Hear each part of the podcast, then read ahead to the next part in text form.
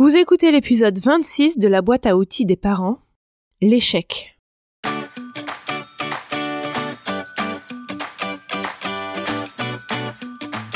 Bonjour, je suis Juliette Cerceau, je suis coach de vie et coach parental. Je suis ravie de vous accueillir sur la boîte à outils des parents.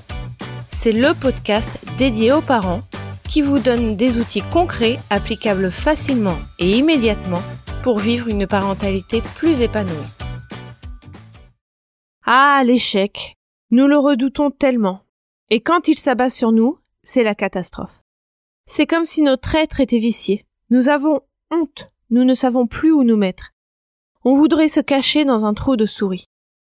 Tout le monde va le savoir en plus. Et ça va nous coller à la peau pendant un certain temps. Ça va nous suivre, comme une espèce de grisaille qui nous englobe. L'échec n'est pas acceptable dans notre société. L'échec, c'est la mort sociale. Nous allons être rejetés du groupe.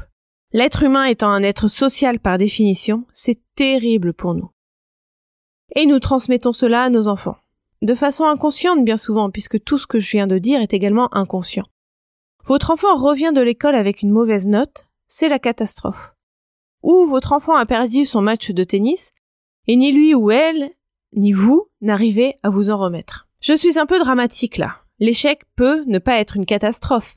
Mais sans être une catastrophe, c'est quand même vécu comme quelque chose de négatif. On veut à tout prix éviter l'échec. Alors on va produire plus d'efforts, que ce soit dans la scolarité ou les études, au travail, dans une tâche précise que l'on veut accomplir, par exemple si on bricole, ou on va s'entraîner plus si on est dans le domaine sportif, ou on va essayer de réparer une relation abîmée. Et pendant tout cela, on ne va surtout pas abandonner, parce que l'abandon est synonyme d'échec. Si on abandonne, ça veut dire qu'on a échoué. Donc on va s'acharner. On va s'acharner à étudier alors qu'on n'y arrive pas, que c'est trop difficile pour nous et qu'on n'a pas les résultats attendus. On va s'acharner au travail, ne comptant pas nos heures alors que c'est un travail qui ne nous plaît pas, ne nous motive pas, ne nous apporte rien de bénéfique, si ce n'est le salaire à la fin du mois. On va s'acharner à réparer ce robinet sans faire appel à un plombier parce que quand même ça doit pas être bien compliqué. Si on est capable de faire telle et telle chose, on devrait bien être capable de changer un robinet. On va s'acharner à, je ne sais pas, courir plus vite, plus longtemps, alors que c'est dur, qu'on est au bout de sa vie à chaque fois et qu'on n'aime pas ça. On va s'acharner à rester avec son conjoint ou sa conjointe parce qu'on a supporté jusqu'à présent. On peut bien continuer parce qu'on s'attache à son rêve de couple épanoui et harmonieux. Parce qu'après tant d'années ensemble, est-ce qu'on ne peut pas continuer sur sa lancée? Tout cela, je le dis pour vous, adultes, parce que c'est ce que je pense que vous faites. Ça dépend bien sûr des domaines, des facilités ou des difficultés de chacun. Mais je pense que d'une façon ou d'une autre, vous vous retrouvez dans ces exemples ou dans l'un de ces exemples. Donc c'est ce que vous faites et ce que vous montrez à vos enfants. Vos enfants adorent l'exemple que vous leur donnez. Vous vous rappelez à cause des neurones miroirs dont je vous parle dans l'épisode 22. Si vous leur donnez cet exemple, ils vont le reproduire. Alors je ne dis pas qu'il faut, si je reprends l'exemple du robinet à changer, qu'il faut prendre une clé à molette, oups, le robinet ne se dévisse pas, hop, on arrête. Je suis pas en train de dire qu'il faut arrêter d'essayer au premier essai.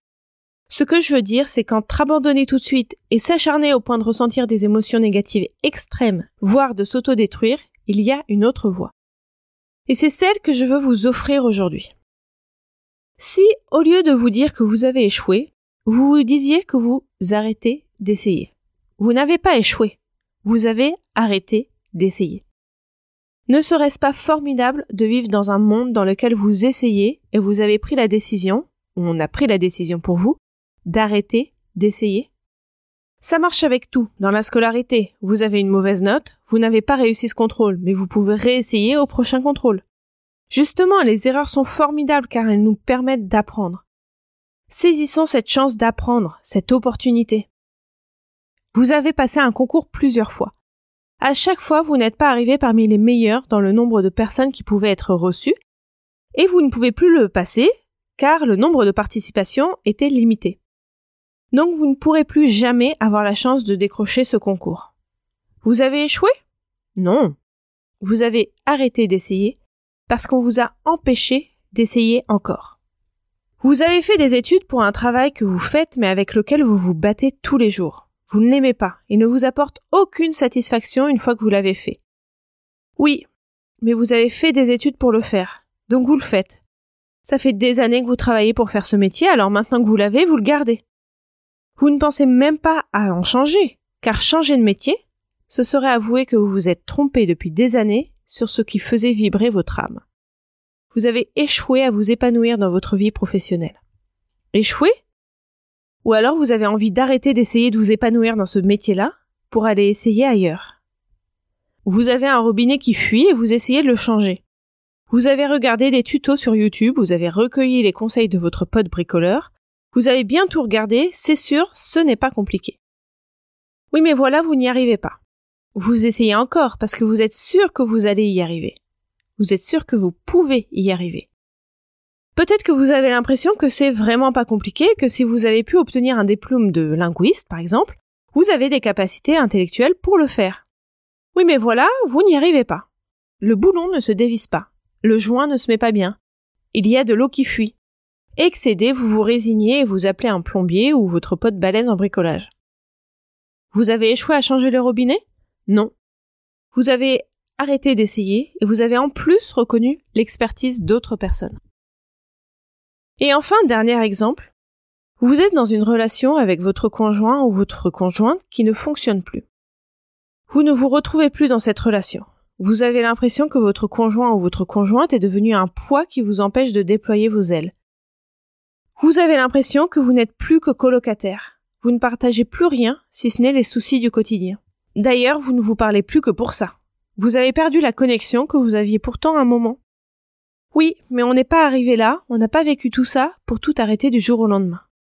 Donc vous essayez, vous essayez de rallumer la flamme qui est pourtant éteinte depuis longtemps. Et ce faisant, vous vous éteignez à petit feu. Vous êtes mal dans votre peau, vous ressentez un mal-être qui vous grignote progressivement. Vous devenez l'ombre de vous-même, aigri, impatiente ou impatient. Vos proches, à commencer par vos enfants, le ressentent. La seule solution est de se séparer ou de divorcer. Mais vous n'arrivez pas à vous y résoudre car vous aurez échoué à avoir une vie de famille, une relation de couple que vous rêviez toutes les deux épanouies et harmonieuses. D'autant que le temps joue contre vous. Selon votre âge, vous n'aurez peut-être plus jamais de famille à créer avec quelqu'un d'autre. Il en va de même si c'est votre conjoint ou votre conjointe qui décide de mettre fin à la relation. Vous avez échoué. Est-ce que vous avez échoué? Non. Vous avez arrêté d'essayer, ou on vous a empêché de continuer à essayer. Certains considèrent que l'abandon est aussi négatif que l'échec, voire même pire.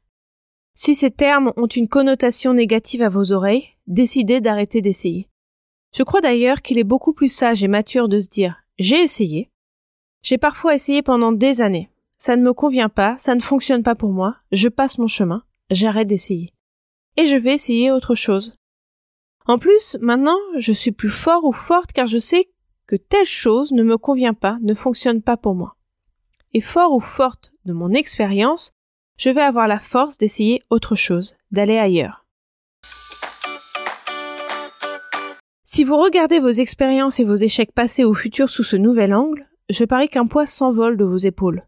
Vous vous sentez libéré, moins accablé, prêt ou prête à repartir de l'avant, plus haut et plus loin.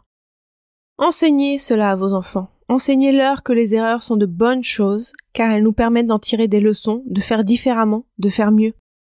Enseignez-leur que vous arrêtez d'essayer quand quelque chose ne vous convient pas. Et enseignez-leur d'aller voir ailleurs, de tenter de nouvelles expériences, de nouvelles choses, Enseignez-leur de rebondir toujours au lieu de rester embourbés. Enseignez-leur que l'échec n'existe pas et que toutes les émotions négatives que l'on peut ressentir face à cet échec n'existent pas. Pas de honte, pas d'accablement, pas de colère. Non, rien de tout ça.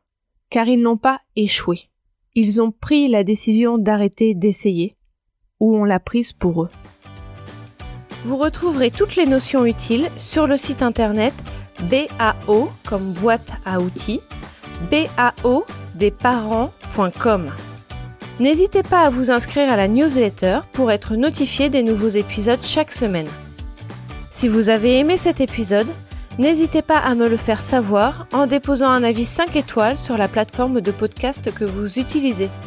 C'est le meilleur moyen de me soutenir et de permettre à d'autres auditeurs de trouver ce podcast plus facilement. Vous pouvez aussi me suivre sur Instagram sur le compte BAO des parents et j'ai également une page Facebook qui s'appelle La boîte à outils des parents. Enfin, sachez que si vous voulez progresser encore plus vite et de façon plus juste et efficace, je propose un accompagnement de coaching personnalisé, que ce soit du coaching de vie ou du coaching parental. Vous trouverez toutes les informations sur le site bao de. À mardi prochain!